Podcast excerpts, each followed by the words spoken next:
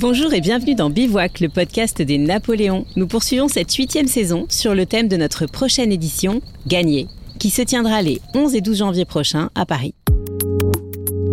Bivouac, épisode 28. Nous sommes en bonne compagnie avec Domiti Mailleux, directrice générale de Star Trek. Et Agathe Deikas, responsable des contenus au Napoléon. Salut Agathe. Salut Dom. Aujourd'hui, nous avons la joie d'accueillir Lucille Pétavin, essayiste, docteur en histoire, membre du laboratoire de l'égalité. Vous avez publié en 2021 Le coût de la virilité, ce que la France économiserait si les hommes se comportaient comme les femmes. Une analyse pointue des comportements asociaux par sexe. Vous aimez déconstruire les idées reçues et nous aussi, alors c'est parti. Bonjour Lucille, bienvenue. Bonjour. Bonjour Lucille. Comme le rappelait Agathe, dans cette saison, nous avons souhaité questionner le thème gagner. Qu'est-ce que ce mot évoque chez vous? Alors, c'est pas lié à quelque chose de très positif, parce que gagner, ça me fait penser peut-être à des rapports de domination. Euh, et comme je travaille beaucoup sur la virilité, ce sont des notions qui, pour moi, sont un petit peu peut-être problématiques. Et j'ai aucun problème avec le fait de gagner, mais pas au détriment des autres, en se surpassant soi-même. Et je crois que ça, c'est une valeur qui est essentielle, je pense. Parfait. Extrait numéro 1.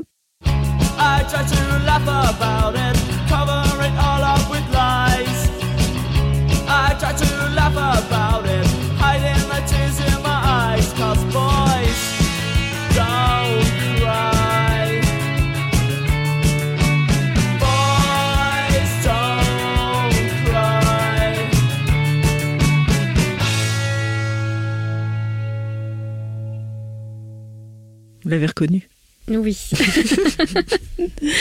Donc nous venons d'écouter Boys Don't Cry des Cure. Les valeurs de puissance et de domination, les rapports de force sont transmis aux garçons très tôt. Selon vous, est-ce que tout vient de l'éducation? Alors cette question de est-ce que tout vient de l'éducation, c'est se poser la question est-ce que il y a quelque chose dans la nature, dans la biologie des garçons qui expliquerait qu'ils aient des comportements euh, de domination par rapport aux femmes et donc euh, qui engendrerait des comportements voilà inégalitaires? Et je crois que la première chose, c'est de répondre à cette question. Est-ce qu'il y a quelque chose dans la nature qui expliquerait que les hommes dominent les femmes?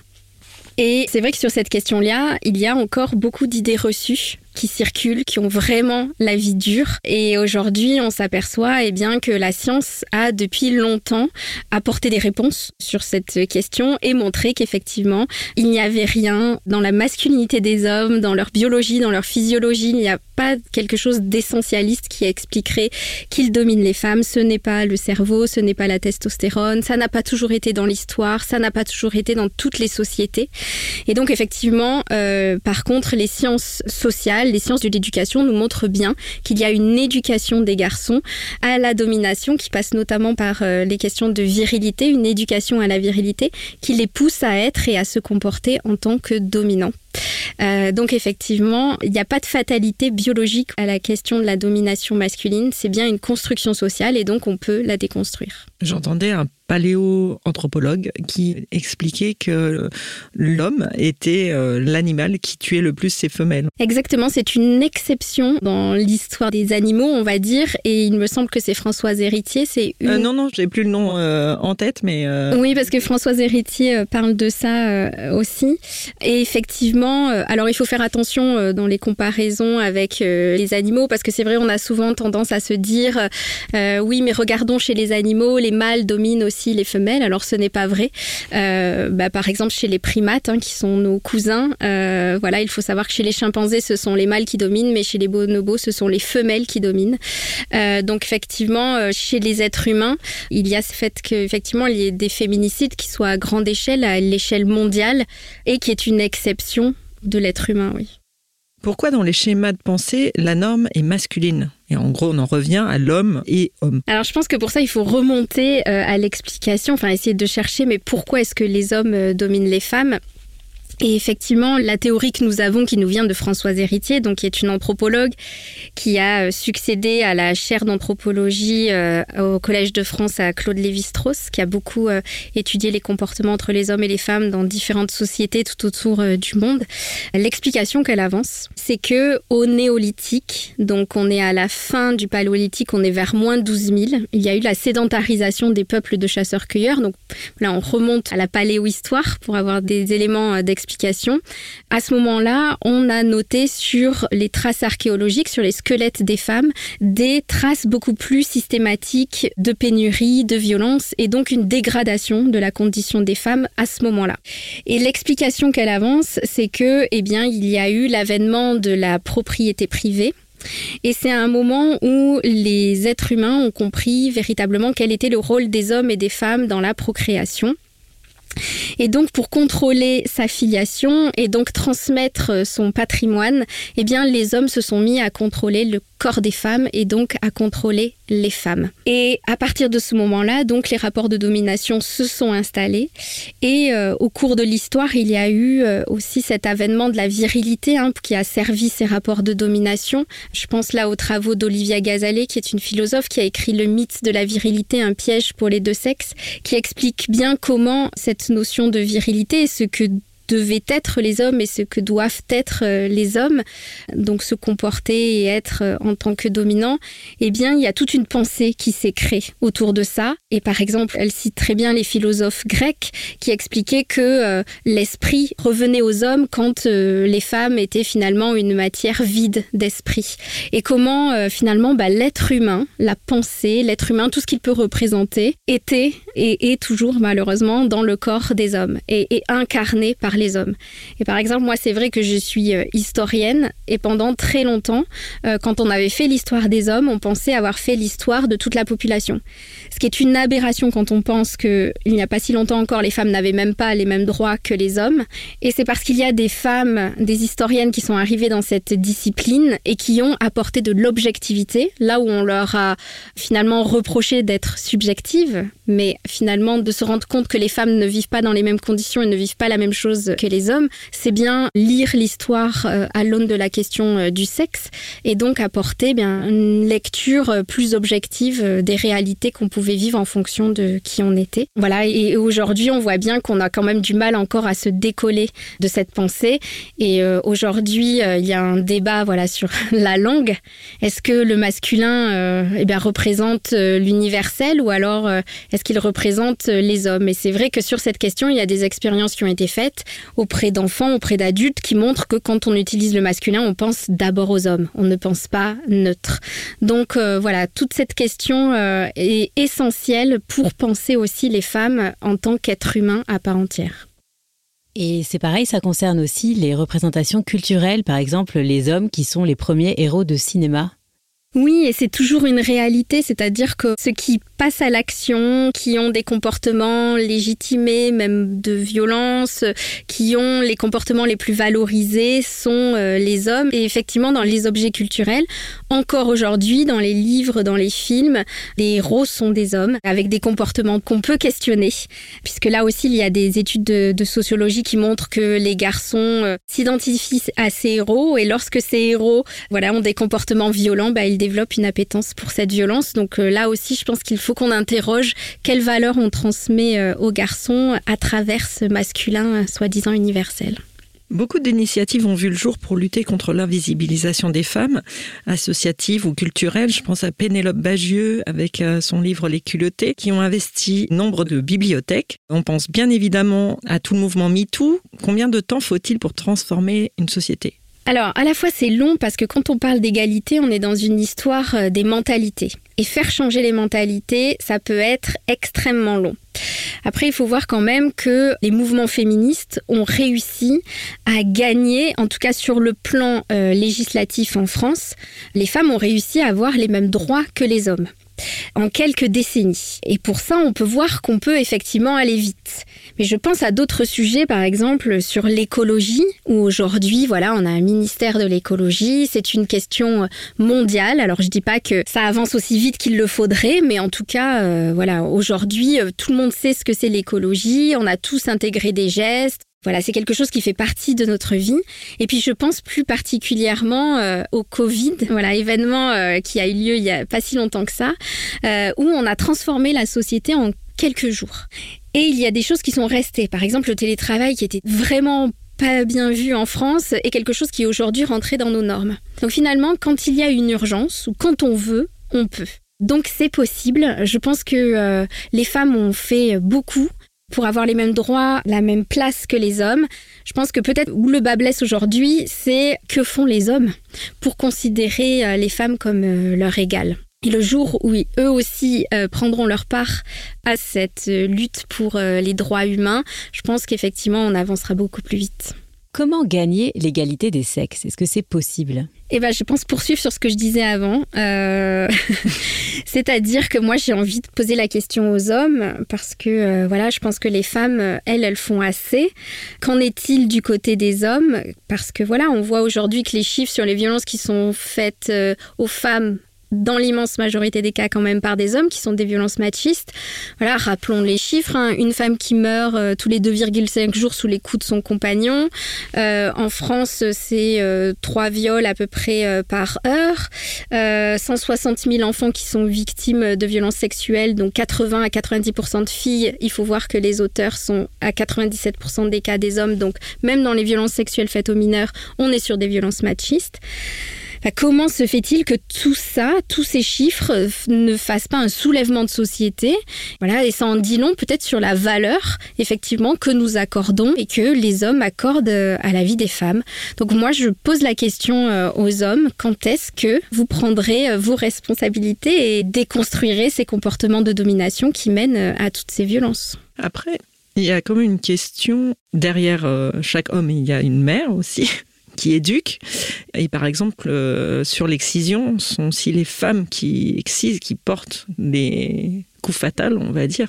Alors effectivement, sur euh, la question de la transmission euh, de ces valeurs, elle se fait à toutes euh, les strates de la société et on en est tous et tous responsables, bien sûr, et dans l'éducation qu'on va donner à nos enfants. Alors ce qui est intéressant sur la place des mères, c'est que effectivement, les mères portent encore aujourd'hui sur leurs épaules 80% des tâches parentales et domestiques. Le problème avec l'éducation à la domination, c'est qu'on n'en a pas toujours conscience. Nous-mêmes, nous avons été éduqués à travers ces schémas et on les transmet sans toujours s'en rendre compte. Mais sur cette question, effectivement, il y a beaucoup d'études qui montrent par quoi cela passe très précisément dès les premiers jours de la vie euh, des garçons.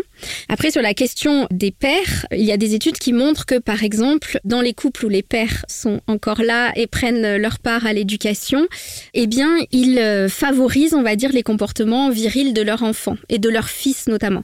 C'est-à-dire que si leur fils adopte des comportements euh, virils, ils vont davantage montrer leur contentement. Donc, c'est à l'échelle parentale, c'est à l'échelle de la société. Mais quand je, le dis, voilà, est-ce que les hommes vont prendre leur part C'est sûr qu'on voit que dans les mouvements de déconstruction des rapports de domination, les femmes sont surreprésentées là où les hommes sont presque absents. Moi, quand je donne des conférences, et je pense que c'est pareil pour toutes les conférencières sur les questions d'égalité, il n'y a que 10 à 15% d'hommes qui viennent, par exemple, voilà, et qui s'emparent de, de ces questions-là. Ok, on va écouter le deuxième extrait.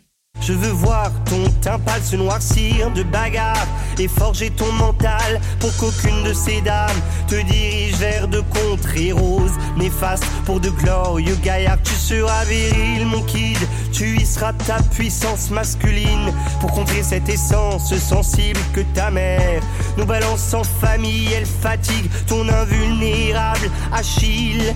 Tu seras viril, mon kid. Eddie de Préto. Exactement. le blind test. Bravo, 100 points. Euh, donc c'est euh, un texte magnifique sur euh, la virilité toxique dont il a été lui-même victime. Le sous-titre de votre livre est volontairement poil à gratter. Si les hommes se comportaient comme des femmes, pour commencer, pourriez-vous nous expliquer ce qu'est la masculinité toxique? Alors, la masculinité toxique, elle rassemble euh, bah, tous les comportements patriarcaux que peuvent avoir euh, les hommes dans la société.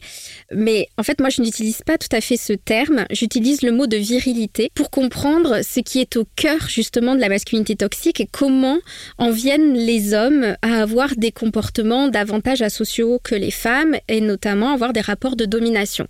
Et la virilité, c'est une norme, je le disais tout à l'heure, un idéal normatif, comme le dit Olivia Gazalet, qui définit encore aujourd'hui dans notre société ce que doit être un vrai homme. Et c'est une notion qui rassemble les attributs de force, de puissance, à la fois physiques, moraux, et qui pousse les hommes donc à avoir ces comportements de dominants et donc de violence, de haine, de discrimination, de rejet au détriment de l'ensemble de la société, des femmes, mais des hommes eux-mêmes, et c'est là où c'est extrêmement pernicieux. Et finalement, tous ces comportements asociaux, eh bien, ils englobent finalement ce qu'on appelle la masculinité toxique. Alors, les sources seraient le patriarcat, la testostérone ou d'autres ah, Cette fameuse testostérone, mon Dieu, qu'est-ce qu'elle a pas sur les épaules? Effectivement, c'est encore une idée reçue qui revient beaucoup, qui expliquerait même qui légitime la violence des hommes et l'idée qu'il y aurait quelque chose dans leur biologie qui serait à l'origine de leur violence et donc on ne pourrait rien y faire. Euh, voilà, et finalement ils ne seraient pas responsables de leurs actes. Alors déjà, il faut savoir que les femmes aussi en produisent. Bon, à des taux 7 à 10 fois inférieurs aux hommes, donc ce n'est déjà pas une hormone exclusivement masculine. Mais on a cette idée qu'elle est liée à la violence des hommes parce que c'est une hormone qui joue un rôle important chez les hommes dans le développement des poils, dans le développement de la musculature et finalement des attributs qu'on considère être comme virils.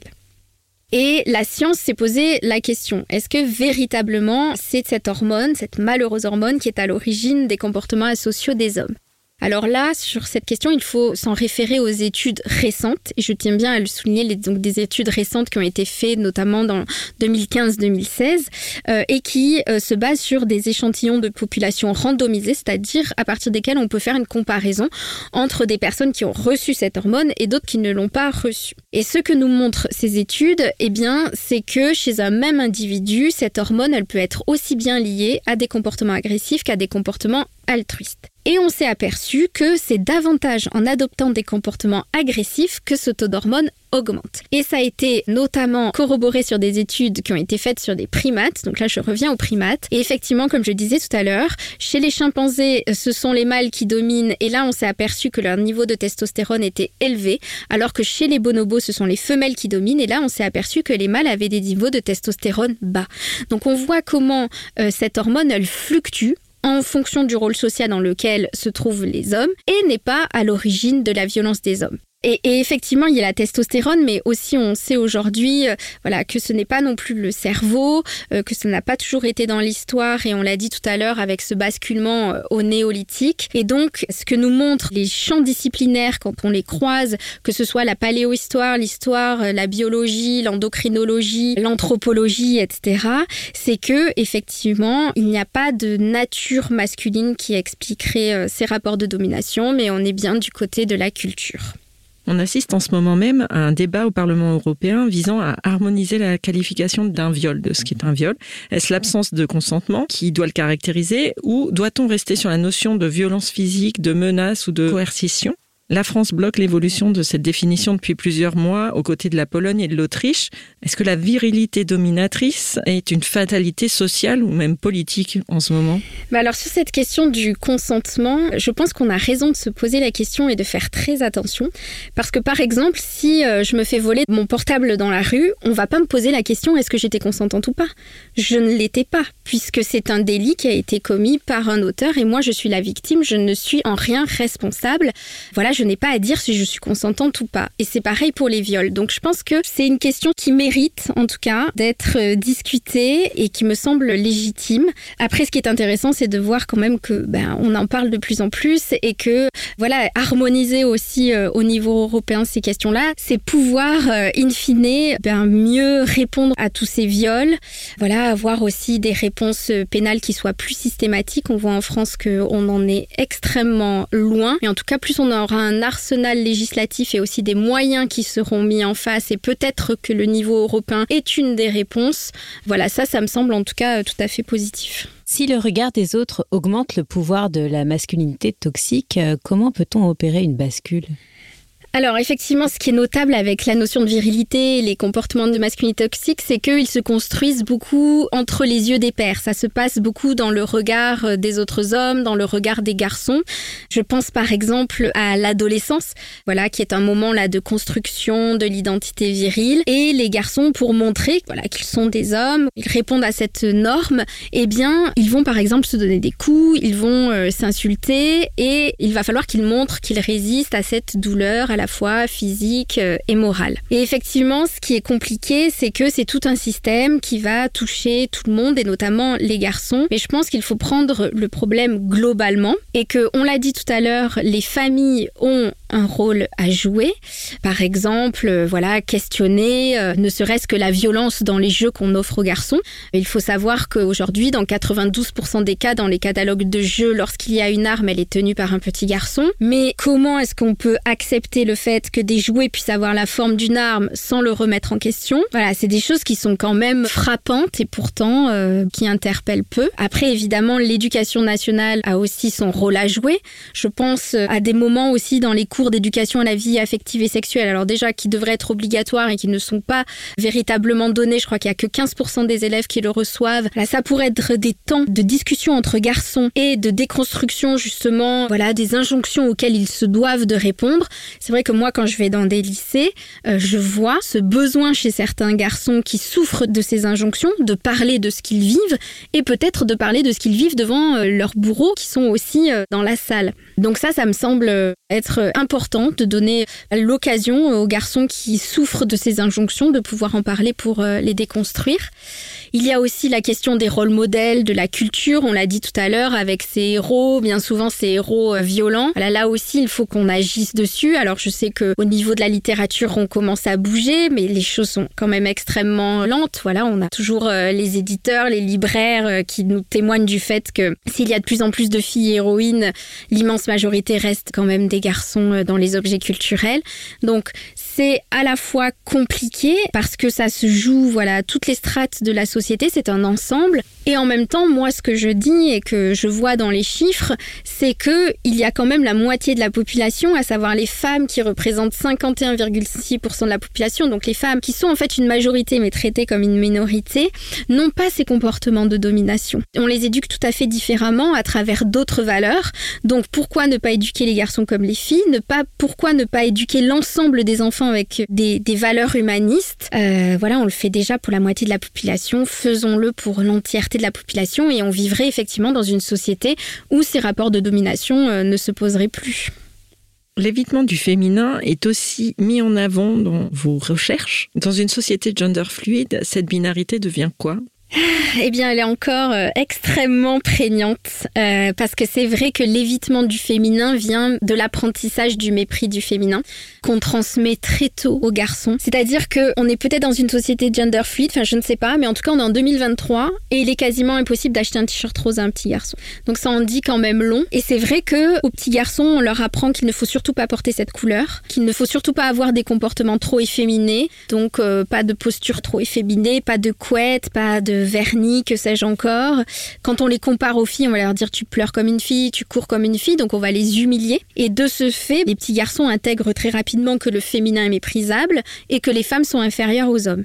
Et ça, on le fait de façon systématique, ce qui crée in fine, il faut en avoir bien conscience, des comportements sexistes. Et c'est vrai que bah, cette question de la déconstruction de la virilité et de cet apprentissage du féminin, il est extrêmement tabou parce qu'on va avoir tendance pour atteindre l'égalité, c'est une aberration mais c'est comme ça, à former les filles, euh, à leur dire soyez fortes, prenez votre place, jouez le jeu de la loi du plus fort, à la fois parce que c'est valorisé, mais c'est bien commode. En fait finalement on forme les victimes, mais ça ne fonctionne pas. C'est-à-dire qu'on voit aujourd'hui, par exemple, que les filles sont plus diplômées que les hommes et pourtant elles ne sont pas dans les postes à responsabilité. Donc c'est pas que les femmes ne prennent pas leur part, c'est qu'il y a tout un système d'inégalité auquel elles vont se confronter. Et justement, dire aux petites filles de jouer ce jeu de la loi du plus fort, c'est vraiment aller dans le mauvais sens avec des conséquences qui sont extrêmement graves. Et on devrait plutôt éduquer nos garçons pour aller dans l'autre sens, pour aller vers des valeurs dites plus féminines, euh, d'empathie, de respect des règles, de respect d'autrui, etc. Et donc arrêter de mépriser tout ce qui est féminin parce que finalement on voit que tout ce qui est féminin a des conséquences quand même beaucoup plus positives pour l'ensemble de la société. Moi, ce qui m'interroge depuis qu'on écrit ce podcast, justement, c'est ça. Vous parliez de ce qui est l'humanisme au final, ou des valeurs humanistes. Est-ce qu'elles sont féminines on ne peut pas avoir de neutre tant qu'on n'a pas pris en considération ce qu'est être une femme. Bah, C'est-à-dire qu'on s'aperçoit que les valeurs humanistes, on les transmet davantage aux femmes qu'aux hommes dans l'éducation. C'est vrai qu'on éduque davantage les filles à avoir plus d'empathie, on les éduque à verbaliser davantage leurs sentiments, donc elles ont une meilleure autogestion d'elles-mêmes. C'est vrai qu'on dit souvent que les femmes sont hystériques, mais quand on regarde les chiffres, voilà, des comportements asociaux, pas du tout. Euh, ce qui leur permet d'avoir une meilleure communication avec autrui. En fait, tout ça développe un capital humain qui favorise la cohésion sociale et ça, on le fait beaucoup plus avec les filles qu'avec les garçons. Mais c'est une compétence acquise. Donc, on pourrait se dire que le neutre serait les valeurs humanistes. Non, je dis juste ça parce qu'en fait, ça, ça bloque certaines personnes à adhérer à ce discours Oui. parce que justement elles se sentent euh, attaquées. Mais tout à fait, mais c'est intéressant de noter que quand on dit éduquer les garçons comme les filles, on se sentirait euh, presque agressé. Parce qu'on en revient à ce mépris du féminin. Parce que les garçons ne doivent surtout pas être euh, des filles, mais c'est même pas être, c'est tout ce qui peut être rattaché au féminin n'est pas digne d'eux. Mais finalement, dire éduquer les garçons comme les filles revient simplement à dire donner une éducation plus humaniste à l'ensemble des enfants. Voilà. C'est juste que quand je dis éduquer les garçons comme les filles, c'est pour montrer que dans la société quand même, on n'éduque pas encore aujourd'hui les garçons tout à fait comme les filles. Et c'est vrai que si on regarde du côté des filles, l'éducation est beaucoup plus positive. Donc voilà, faisons de même pour les garçons, donnons-leur ces, ces valeurs humanistes, ces valeurs qui peuvent euh, être transmises à toutes et tous, sans distinction. Et effectivement, on vivrait dans une société beaucoup plus riche et beaucoup plus apaisée. Troisième extrait. Mon unité de mesure étant l'argent, j'entreprends mes affaires et je les fais entreprendre par tous que ceux qui m'entourent avec une volonté féroce de gagner beaucoup, beaucoup, beaucoup d'argent. Nous venons d'écouter Bernard Tapie. L'identité masculine se construit clairement dans la réalisation de soi au travail. Le capitalisme repose sur des indicatifs de performance. Être le plus productif, le meilleur, le plus rentable. Comment diversifier des modes de management, du modèle autoritaire descendant masculin au modèle participatif féminin Alors, je crois qu'un très bon outil, c'est justement de parler d'argent. Parce qu'il y a des études qui montrent que le management autoritaire coûte aux entreprises. Parce que ça a des conséquences sur la santé des employés, notamment euh, liées à des surcharges de travail trop importantes, à du stress, voilà, en tout cas à des problèmes qui peuvent se répercuter sur la santé des employés. Et il y a une étude qui a été faite en 2012 par un collectif de scientifiques qui a estimé à 1,3 milliard d'euros par an ce coût du management autoritaire. Également, il y a aussi euh, des études qui ont estimé euh, les arrêts de travail, voilà, 60 milliards euh, par an, euh, tout confondu. Mais effectivement, hein, si on préserve la santé des travailleurs, ces coûts devraient diminuer. Donc on se rend compte que cette course finalement à la performance, peut-être qu'elle a aussi des coûts. Et je pense que se baser sur ces études qui sont de plus en plus nombreuses peuvent aussi voilà, nous faire comprendre que c'est peut-être aller dans le mauvais sens. Sur le thème de gagner, justement, euh, faut-il bannir le concept de leadership Ou tout un tas de euh, vocabulaire comme ça qui est euh, utilisé dans le management en entreprise? Alors je sais pas si c'est une question de vocabulaire, mais c'est peut-être une question voilà de la façon peut-être de diriger des équipes, de coordonner des équipes. Effectivement, il y a des études qui montrent que plus on va diversifier les profils, notamment en faisant rentrer des femmes dans les entreprises, eh bien plus ces façons d'avoir du leadership vont peut-être euh, voilà davantage se porter sur euh, l'assertivité, la communication, euh, la prise en compte aussi du bien-être. Euh, voilà, moi j'ai beaucoup travaillé dans les TPE, PME et euh, quand il y a des femmes qui viennent dans ces entreprises, eh bien on travaille beaucoup plus sur la question de la santé et du bien-être euh, au travail et c'est bénéfique à toutes et tous. On va passer à l'extrait 4 du Eh coup. bien oui, extrait 4. Extrait 4. Il a le pouvoir. Il a une. Il aura la femme.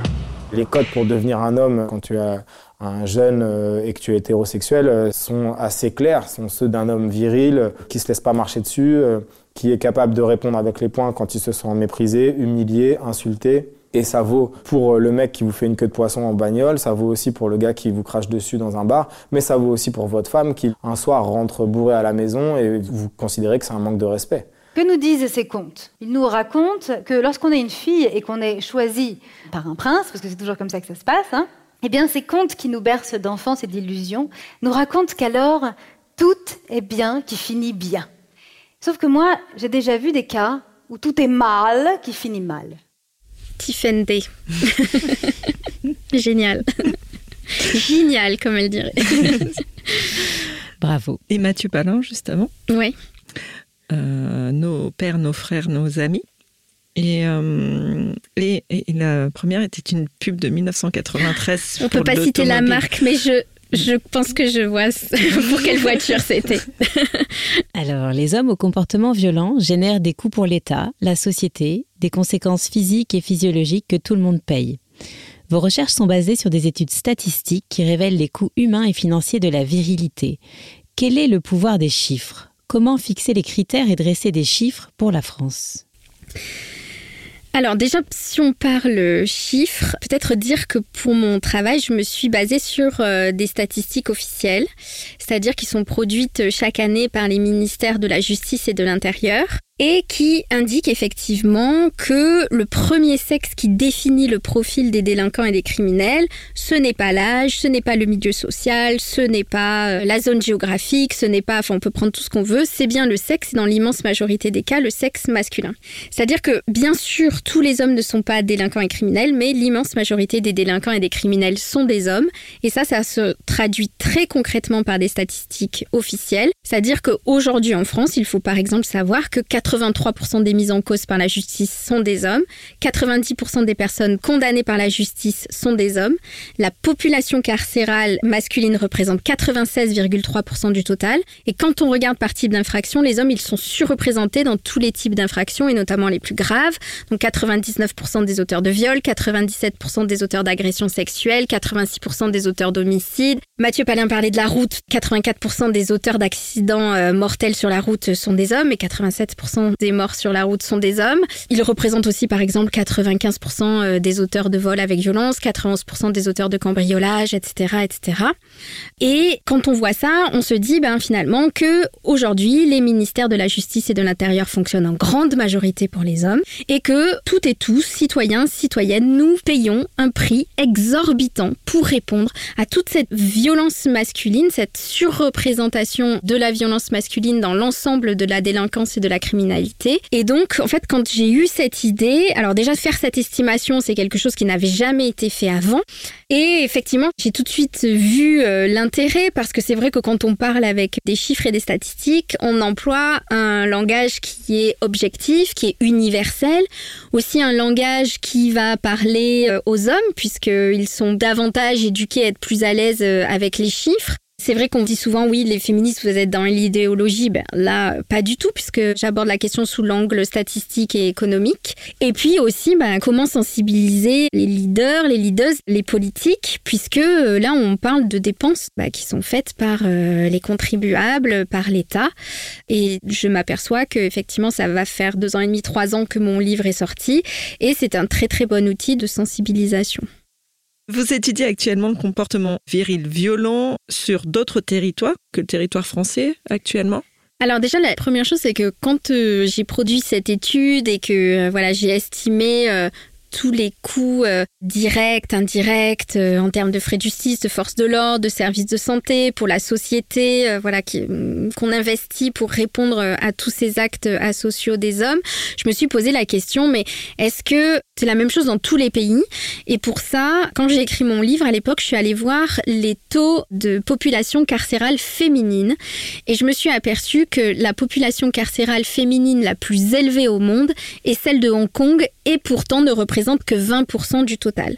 Donc oui, le gouffre statistique qu'il y a entre les hommes et les femmes sur les taux de responsabilité dans la délinquance, dans la criminalité et les conséquences financières et humaines sont les mêmes tout autour du monde et dans tous les pays. Et euh, c'est vrai que mon livre, du coup, a été euh, traduit et adapté en italien par euh, une économiste qui s'appelle Ginevra Bersani. Il y a un groupe d'économistes suisses qui s'appelle Rethinking Economics, qui est rattaché à l'université de Lausanne, qui a fait l'estimation pour la Suisse, qui vient de la publier. Et euh, c'est vrai que moi, un de mes projets, mais ça demande un travail de recherche de ressources, c'est euh, de faire l'étude à l'échelle euh, européenne et pourquoi pas en prenant quelques pays aussi à l'échelle mondiale qui pourraient être significatifs comme je sais pas le Mexique, le Japon, enfin voilà. Après toute la question est de trouver des statistiques parce que l'Union européenne agrège des statistiques pour quelques types d'infractions et crimes, mais très peu. Et c'est vrai que la question de l'accès aux statistiques est une vraie question. Et même quand j'ai fait l'écriture de mon essai en France, ça a peut-être été la chose la plus compliquée. Parce que c'est vrai que quand on étudie la violence, on passe systématiquement sous silence ce premier critère pourtant qui définit le profil des auteurs, le sexe masculin. C'est-à-dire que quand les ministères euh, de la Justice ou de l'Intérieur produisent des études sur la violence, alors j'en cite une dans mon livre du ministère de l'Intérieur qui euh, étudie la délinquance les soirs de matchs de foot. Voilà, il donne plein de, détails hein, sur euh, bah, le profil des victimes, à quelle heure, quel type de délinquance, etc. Mais à aucun moment il n'est dit que ces soirs-là, dans 98%, allez, je le fais à la louche, mais 98% des cas, eh bien, cette délinquance est commise par des garçons par des hommes. Et finalement, ce n'est pas pour viser les hommes ou viser les garçons, c'est pour comprendre ben, comment est-ce qu'on explique en fait qu'ils soient surreprésentés dans des taux si importants dans la délinquance et la criminalité, et donc comprendre mais quelles sont les origines de cette surreprésentation.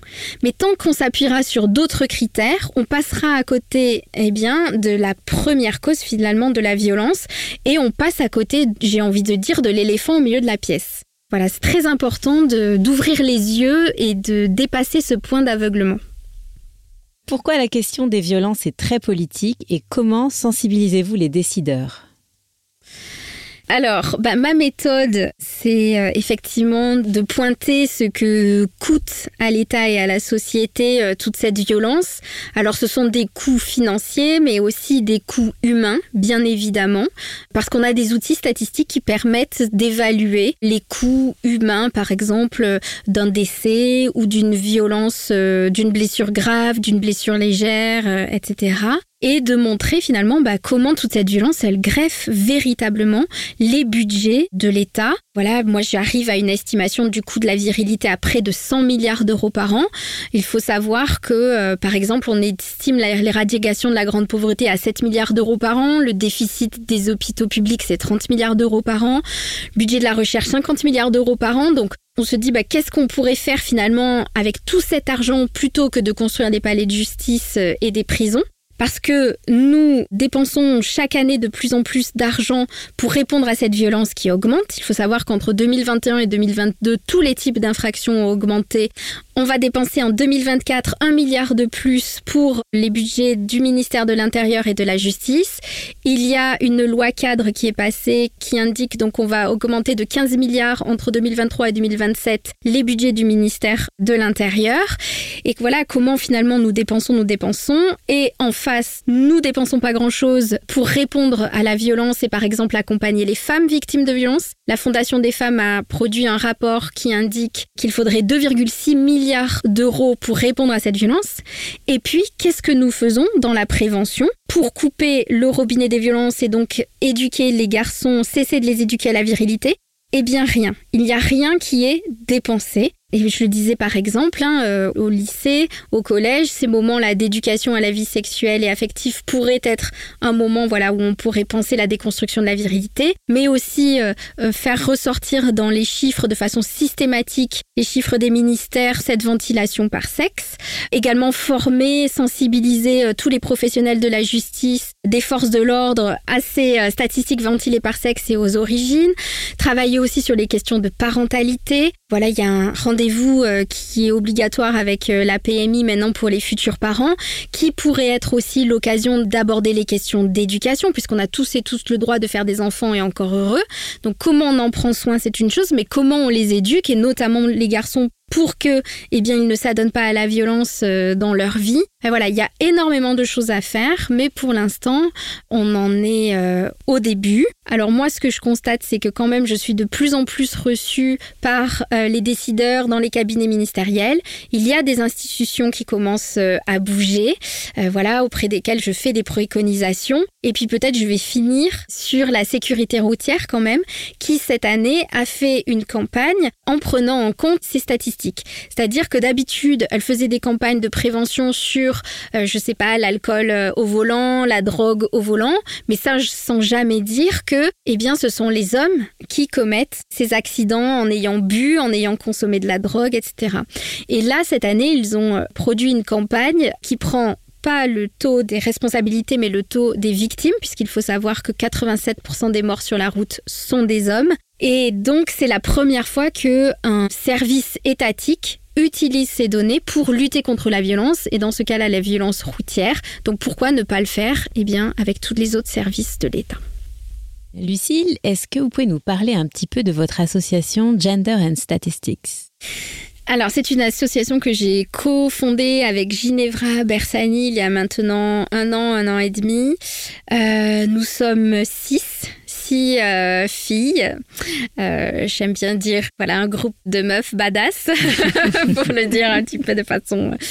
Et voilà, il y en a qui sont plus spécialisées sur les questions euh, politiques, d'autres sur les datas. Enfin, voilà, on essaie de bien se compléter et notamment pour faire du plaidoyer auprès des institutions et faire des propositions d'adaptation des politiques publiques qui soient les plus efficientes possibles pour euh, les ministères, pour les institutions. Et comment finalement, parce que pour moi, l'idée c'était que ce livre ne soit pas seulement un essai, pour moi c'est un projet politique. Et donc effectivement, pour que ça s'applique, heureusement que je ne suis plus toute seule et euh, je remercie les filles euh, de l'association euh, voilà de travailler main dans la main et dans la sororité pour justement porter cette parole et faire en sorte que on change les choses au niveau politique et donc on puisse véritablement construire une société plus riche et plus apaisée.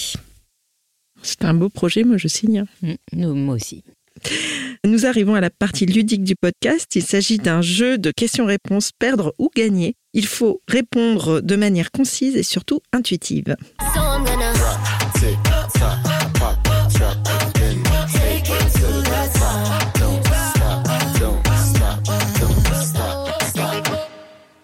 Alors renoncer, perdre ou gagner? Alors je pense que je ne suis pas très âgée, mais je commence quand même un peu. Et euh, je sais que dans la vie, s'il y a une chose que j'ai apprise et que un conseil que je pourrais donner, c'est de persévérer. Véritablement, même quand on a l'impression qu'on va pas y arriver, véritablement la persévérance, c'est ce qui me semble être déterminant pour arriver à ce qu'on veut. Donc je crois que voilà, véritablement, euh, non, il ne faut, il ne faut jamais renoncer, je dirais. L'empathie. Gagner. Déconstruire. Gagner. Wonder Woman. Gagner. La parité. Gagner. Économiser. Gagner. Les pistolets en plastique. Perdre. Chat GPT. Gagner. La prévention des violences. Gagner. Ne pas faire d'enfants. Gagner. La virilité. Perdre, perdre, perdre. Faire une thérapie. Gagner. Les chiffres. Gagner. Et les idées reçues. Perdre. Eh bien, merci beaucoup, Lucille. Nous venons d'explorer le terme gagner. Lucille, j'espère que vous serez à Paris avec nous les 11 et 12 janvier prochains pour décortiquer le thème gagner. Pour ceux qui souhaitent encore s'inscrire, il suffit d'aller sur notre site lesnapoléons.com. Merci infiniment à toutes et deux pour ce superbe podcast. Merci aussi aux équipes de Star Trek, à Domiti Maillot pour l'écriture et la réalisation. Et à Agathe Deikas pour l'écriture. Et à Paul Boutlan pour le Perfect Mix. Merci Polo. N'hésitez pas à noter ce podcast et à le faire rayonner autour de vous et à très vite pour la suite de Bivouac par Les Napoléons. Bivouac.